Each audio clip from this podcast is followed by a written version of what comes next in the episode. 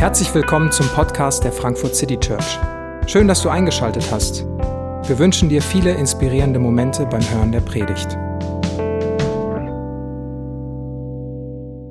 Hallo und guten Morgen auch von mir. Ähm, schön, dass ihr, schön, dass du hier seid, dass ihr äh, mit zugeschalten habt und wir irgendwie so alle gemeinsam in diesen immer noch verrückten und komischen Zeiten zusammen Gottesdienst feiern können. Ich äh, habe mich noch nicht ganz an das neue Normal gewöhnt. Ich hoffe immer noch, dass alles morgen anders wird, auch wenn ich schlau genug bin zu wissen, dass es morgen immer noch genauso sein wird.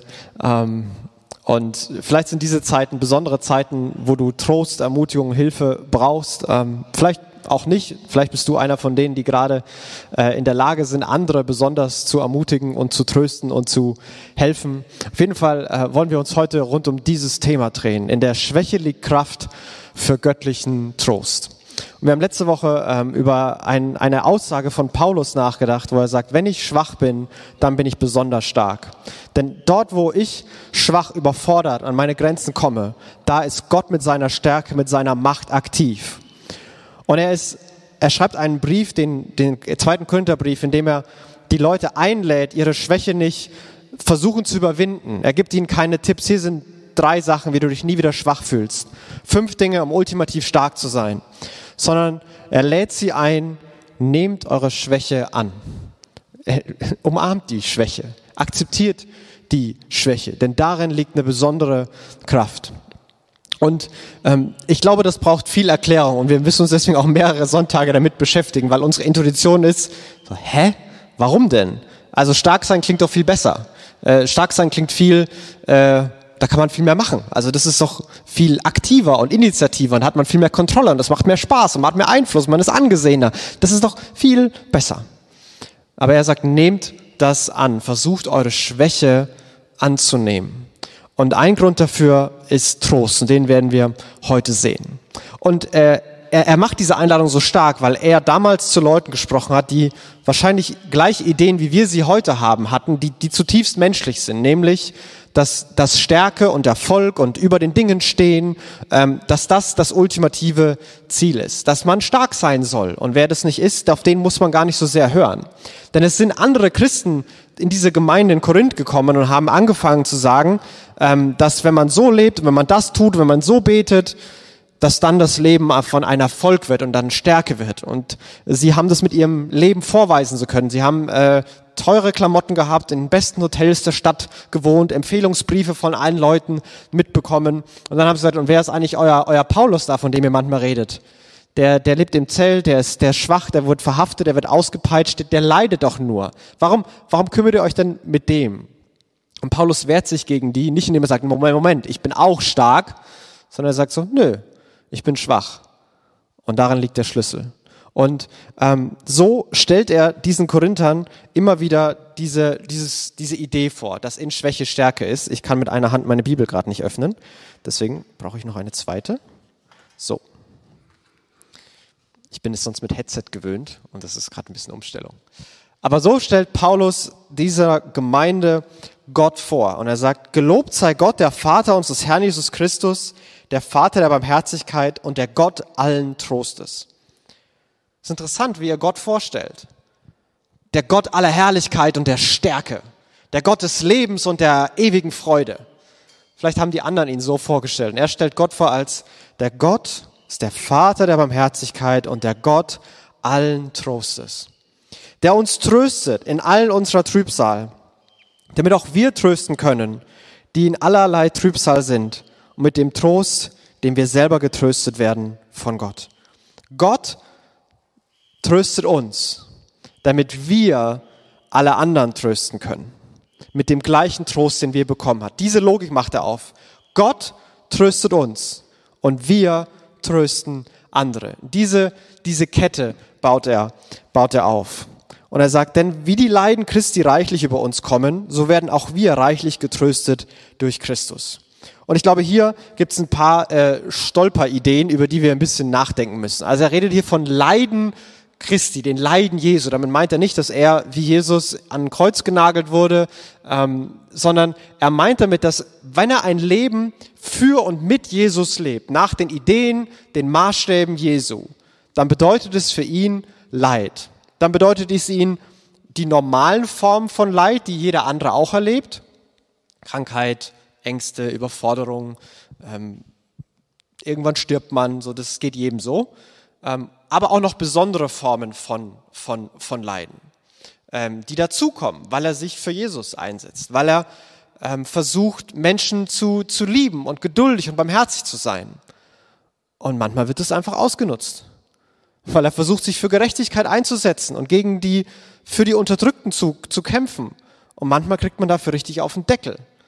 Und man begegnet echtem Hass und wirklicher Bosheit, weil er versucht, mit Integrität zu leben und deswegen bestimmte Dinge riskiert. Und vielleicht kennen wir das auch, wenn, wenn, wenn du sagst, du möchtest dein Leben nach den Werten und Maßstäben von Jesus leben. Du versuchst mit Integrität zu leben und das ist im Job ein echtes Problem.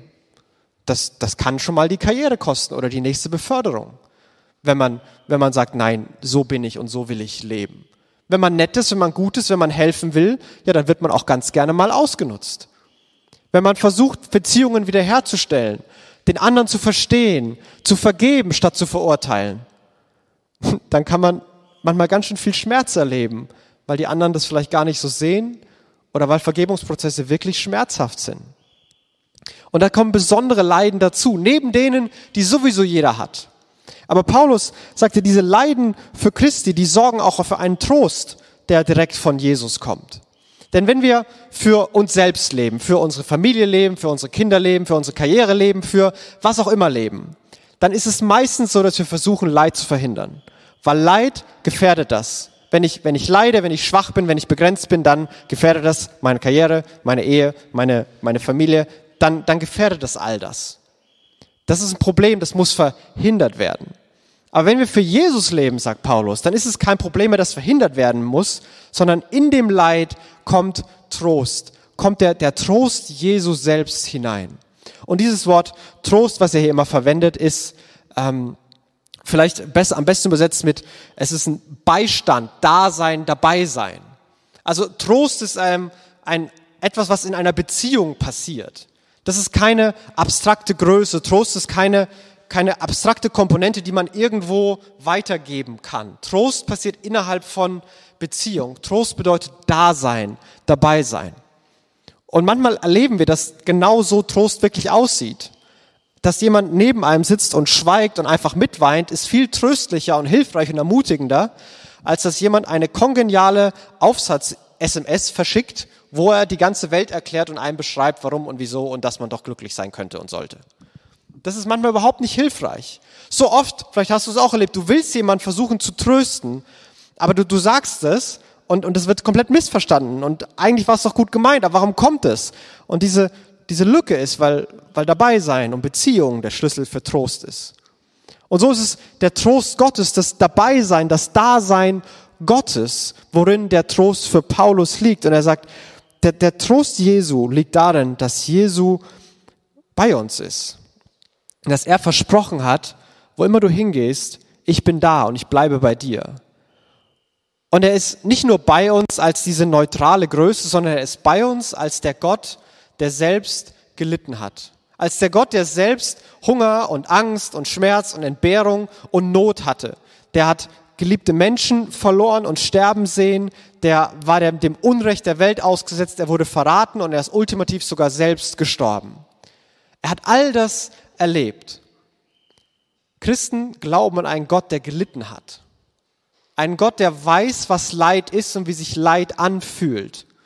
Nicht, weil er Gott ist und eben alles weiß, sondern weil er es selbst erlebt hat. Ein Gott, der trösten kann, nicht weil er vom Himmel Weisheiten spricht, sondern weil er in Raum und Zeit gekommen ist und da ist, Mensch geworden ist, sich identifizieren kann und beistehen kann. Und so ist es dieser, dieser Trost, der nicht über Inhalte kommt, sondern der über Beziehung kommt, der über Dasein kommt. Und Paulus sagt, mitten in dem Leid, mitten in den Umständen, mitten in den Schwierigkeiten, die ich gerade habe, erlebe ich diesen Beistand Gottes und werde getröstet. Und mein Trost der ist zu eurem Trost. Und ich finde es interessant, wenn er dann sagt, so haben wir Trübsal, so geschieht es euch zum Trost und zum Heil.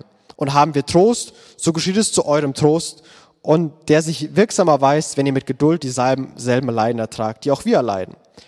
Also wenn wir gerade verzweifelt sind, dann wird es nur dafür sorgen, dass ihr irgendwann getröstet werdet. Und wenn wir gerade getröstet werden, hey, dann sorgt es auch dafür, dass ihr getröstet werdet. Selbst wenn ich verliere, dann gewinne ich. So eine Art Aussage scheint er hier zu machen. Aber ich möchte nicht, dass hier Missverständnisse aufkommen. Und ich glaube, Paulus möchte nicht, dass hier Missverständnisse aufkommen, was was das heißt und wie das aussieht, wie sich das anfühlt. Das ist keine magische Formel, wie man denn doch stark sein kann. Wir haben nämlich den Trick im System gefunden, wie man dann doch stark sein kann. Wie selbst das Leid sich stark anfühlt. Wie selbst das Leid nicht mehr Leid ist. Wie selbst Überforderung nicht mehr überfordernd ist. Sondern darum, darum geht's gar nicht. Sondern Paulus erzählt eine Geschichte von sich, die das deutlich macht, dass es sich eben nicht immer so anfühlt und dass es keine magische Formel ist, um Leid loszuwerden oder doch irgendwie stark zu sein. Er sagt, denn wir wollen euch, liebe Brüder, nicht verschweigen, die Bedrängnisse, die uns in der Provinz Asien widerfahren ist, wo wir über die Maßen beschwert waren, über unsere Kraft, so dass auch wir am Leben verzagten und es bei uns selbst für beschlossen hielten, wir müssten sterben. Das geschah aber, damit wir unser Vertrauen nicht auf uns selbst setzten, sondern auf Gott, der die Toten auferweckt. Und er sagt, Leute, ich will nicht, dass ihr das missversteht. Also als wir in der Provinz Asien waren, das ist die heutige Türkei, als wir da waren, da sind uns Sachen widerfahren und, und eine Sache im Besonderen, er, er nennt sie hier nicht näher, ähm, da haben wir diese Sache erlebt und die hat uns verzweifeln lassen. Die war zu groß für uns. Es sagt, war über unsere Kräfte. Vielleicht hast du schon mal gehört, dass Gott leidet einem nie mehr Leid zu, als du selber gerade die Kraft dafür hast und du denkst dir so, ich habe aber die Kraft nicht. Paulus hatte sie hier auch nicht. Ich glaube, das ist keine sinnvolle Idee, mit der wir leben sollten. Paulus erlebt hier was, wo er sagt, es ist zu viel. Das, das, ist, das übersteigt meine Ideen, meine Kapazität, meine Kräfte. Und er, er spürt diese Verzweiflung. Er verzagt am Leben. Und er, das Letzte, was er sagt, ist, okay, dann muss ich jetzt eben das glauben, was ich die ganze Zeit gepredigt habe. Dann muss ich jetzt eben glauben, dass Gott die Toten auferwecken kann, damit wir unser Vertrauen nicht auf uns selbst setzen, sondern auf Gott, der die Toten auferweckt. Und, und er scheint das hier im Nachgang ganz neu zu bewerten. Er redet nicht darüber, warum und wieso er gelitten hat und warum oder wieso Gott nicht schneller geholfen hat. All diese Fragen werden fast nie beantwortet. Aber er sagt, das Ergebnis war, dass ich mitten in all dem ein, ein neues Vertrauen, ein tieferes Vertrauen zu Gott gefasst habe.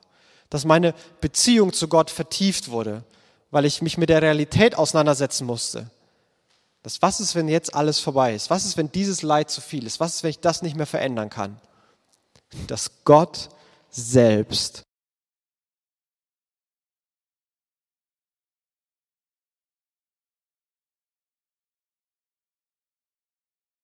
dieses Überfordertsein, dieses mit dem Tode rechnen, das hat sich nicht gut angefühlt. Das ist schwach und das bleibt schwach.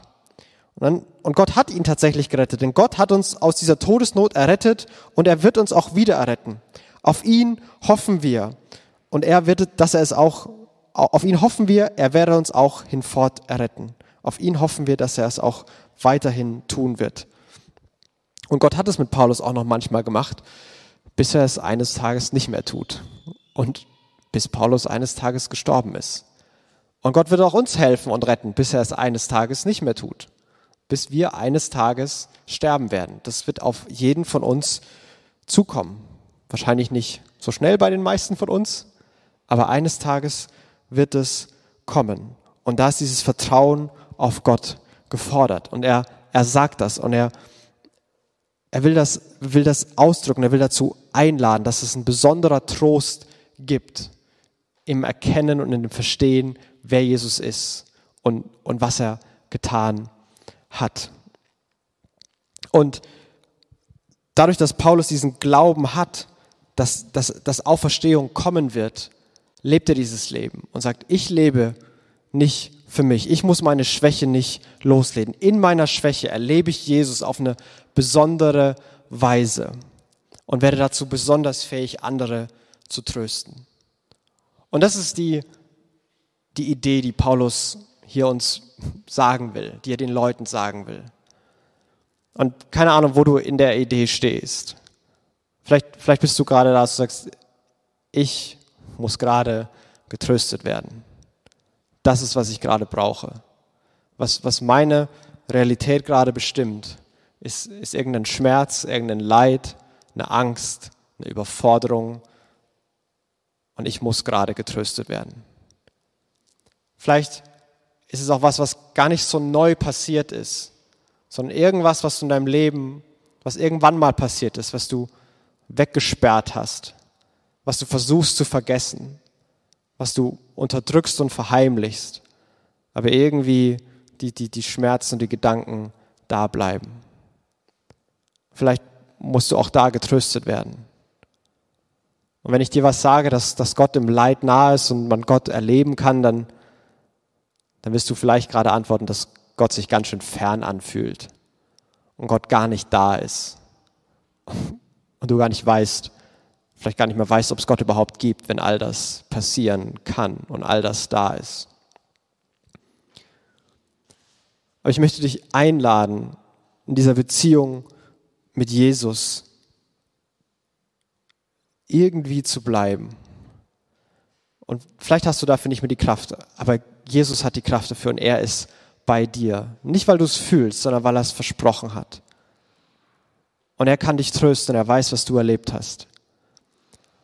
Und ich, ich kann das sagen und ich, ich glaube das und ich meine das und ich weiß, das gilt für dich, ähm, weil ich das für mich selbst erlebt habe und immer wieder erlebe. Weil ich, ich würde sagen, der, der, der größte Leid, das größte Leid und der größte Zerbruch in meinem Leben war eine Phase äh, in meiner Teenie-Zeit, wo ich äh, gemobbt wurde und ähm, gelernt habe, dass ich ohnmächtig bin, dass ich mir selber nicht helfen kann, dass ich wertlos bin, dass ich am besten mit niemandem reden sollte und schon gar nicht vor Leuten reden sollte, weil all das wird nur ausgenutzt, damit man später auf die Mütze bekommt. Und wie du siehst, stehe ich hier und rede hier vor Leuten ähm, und ich habe ganz viel Trost erfahren, aber ich kann dir nicht genau sagen, wie das funktioniert. Ich kann dir keinen Schritteplan machen, wie das für dich auch passiert. Ich kann dir sagen, dass es einen gewaltigen Gott gibt, Jesus, der da ist, der bei mir war, der immer noch bei mir ist und der mich Wege geführt hat, der Heilung, der Wiederherstellung, der Vergebung. Und ich habe immer noch Wunden und Narben. Ich fühle mich beim besten Willen nicht stark in all dem. Ich glaube immer noch, wenn ich auf Leute zugehe, dass die mit Sicherheit mich nicht mögen oder bestimmten dummen Spruch haben, um mich blöd dastehen zu lassen. Ich glaube immer noch, dass ich an meinen Umständen manchmal nichts ändern kann. Ich habe immer noch Narben und Ängste, Muster, die ich antrainiert habe, die komplett destruktiv sind die sind immer noch da. Aber mittlerweile habe ich so einen Trost in Jesus gefunden. Und das hätte ich nie geglaubt, dass ich in der Lage bin, andere zu trösten. Andere, die genau das erlebt haben. Und vielleicht bist du nicht der, der gerade Trost braucht. Vielleicht bist du der, der Trost schon lange erfahren hat dass das, was in deinem Leben vielleicht der größte Zerbruch war oder ein großer Zerbruch war, das, womit du gerade kämpfst, du erlebst gerade, wie Gott dich stärkt. Du erlebst gerade, wie Gott dich tröstet. Du denkst jetzt anders darüber, als du noch vor Jahren gedacht hast. Und ich meine damit nicht Kleinigkeiten. Ich meine damit große Sachen, die du erlebt hast. Vielleicht was in deiner Beziehung zu deinen Eltern, mit deinen Geschwistern, eine Beziehung, die in die Brüche gegangen ist Krankheiten, Schicksalsschläge. Du hast einen geliebten Menschen verloren. Du hast Missbrauch erlebt. Du wurdest ausgenutzt. Du wurdest betrogen. Du hast Hass erfahren. Du hast das erlebt. Und du hast erlebt, wie Jesus mitten in dem da war und wiederherstellt. Und ich möchte dich einladen, dass du es rausholst und nutzt für andere. Vielleicht denkst du, boah, zum Glück habe ich das hinter mir, zum Glück habe ich das überwunden, zum Glück habe ich das jetzt im Griff. Und, und am liebsten würdest du jetzt sagen, okay, jetzt kann ich mit meinem Leben weitermachen. Aber ich, ich glaube, ich möchte dich einladen, ich glaube, Gott möchte dich einladen, dass genau das, was du da erlebt hast, da hast du eine besondere Kraft, andere zu ermutigen. Ich, ich bin nicht besonders gut darin, Leuten zu helfen, die mit sich mit ihren Geschwistern komplett zerstritten haben. Ich hatte mit meinem Bruder immer eine relativ gute Beziehung. Ich weiß nicht, wie die Mechanismen funktionieren. Ich weiß nicht, wie sich das anfühlt. Ich weiß nicht, was man sagen soll. Keine Ahnung. Aber ich weiß, wie ich Leute ermutigen und trösten kann und wie ich bei Leuten sein kann, die was Ähnliches erlebt haben, was ich erlebt habe. Und ich weiß, dass es genug Leute gibt, die das brauchen. Und ich weiß, dass deine Geschichte nicht so einmalig ist, dass nur du es erlebt hast, sondern es Leute gibt, die genau das brauchen. Und ich möchte dich einladen, zu ermutigen. Und auch das braucht Mut. Und der Trost kommt von, von Jesus und die, der Mut, seine Schwäche auszuhalten und damit zu trösten, auch der kommt von Jesus selbst. Und deswegen möchte ich dich auf diesen Jesus ganz persönlich und ganz neu hinweisen, dass er Gott, allmächtig und groß und stark, klein wurde, Mensch wurde, in diese Welt gekommen ist, gelebt und gelitten hat wie wir, genau das erfahren hat, was wir auch erfahren haben, der uns verstehen kann in allen unseren Schwächen, weil er sie selber erlebt und erlitten hat, der am Kreuz gestorben ist aus Liebe, um, um dich in die Beziehung zu ihm einzuladen. Und alles, was in deinem Kopf vielleicht losgeht, warum du es doch verdient hast und warum Gott dir nicht helfen wird und warum da irgendwas, irgendwas schon noch im Weg steht. Gott vergibt dir. Dafür ist Jesus gestorben. Gott nimmt deine Scham weg. Dafür ist Jesus gestorben. Er ist hier, um diese Befreiung zu schenken. Und er hat versprochen, ich bin bei euch bis ans Ende der Tage. Ich bin bei euch. Ich bleibe bei euch in jedem einzelnen Moment. Und wenn wir gleich Lieder singen, und wenn wir Abendmahl feiern, dann ist, dann ist meine Einladung, nicht Wege zu finden, wie du das jetzt in Prinzipien alles umsetzen kannst, sondern den Blick auf, auf Jesus zu richten, auf die Liebe Gottes, wer er ist und was er für uns getan hat, dass er auf diese Welt gekommen ist und dass sein Leib für uns gebrochen wurde und er den Schmerz kennt den wir kennen. Er gerufen hat, mein Gott, mein Gott, warum hast du mich verlassen? Und dass sein Blut vergossen wurde, das einen neuen Bund besiegelt, ein Bund, der auf Versprechen besteht, auf Gottes Versprechen an uns, nicht an unser Versprechen an Gott, sondern an Gottes Versprechen an uns, dass er da ist, dass er uns sieht, dass er, uns, dass er bei uns ist und dass er uns liebt.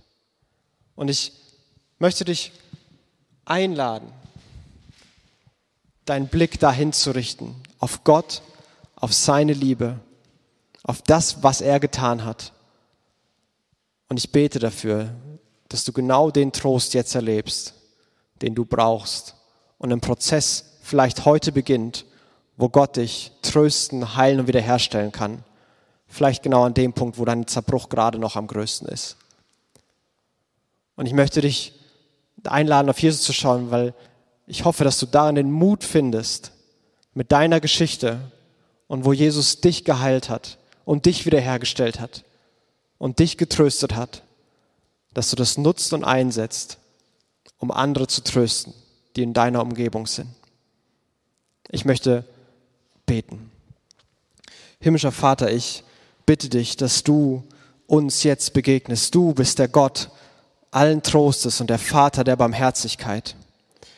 Und ich bitte dich, dass wir dich jetzt so erleben, dass wir sehen, dass, dass Jesus, der auf diese Welt gekommen ist, dass in ihm unser Beistand und unser Trost ist. Und ich, du siehst die, die das gerade erleben müssen, die vielleicht skeptisch sind, die gar keine Kraft haben, jetzt zu vertrauen. Und ich bitte dich, dass dein Zuspruch durch diese Dunkelheit und durch die Verzweiflung hindurchdringt und die Herzen berührt. Und dass du uns zeigst, dass du da bist. Und ich bitte für die von uns, die Geschichten haben, die voll davon sind, wie du heilst und wiederherstellst, auch wenn sich die Sachen immer noch schmerzhaft und schwach anfühlen. Und ich bitte dich, dass wir, wenn wir auf dich sehen und deine Liebe sehen, dass wir dadurch befähigt werden, andere mit genau dem zu Trost zu trösten, den wir von dir bekommen haben. Und so bitten wir, dass du dich uns zeigst und wir dir jetzt und hier begegnen können. Amen.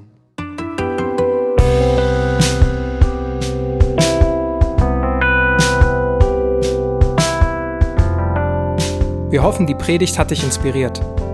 Wenn du uns kennenlernen möchtest, dann schau einfach mal auf unsere Homepage www www.frankfurtcitychurch.de oder besuch uns in unseren Gottesdiensten. Bis dann!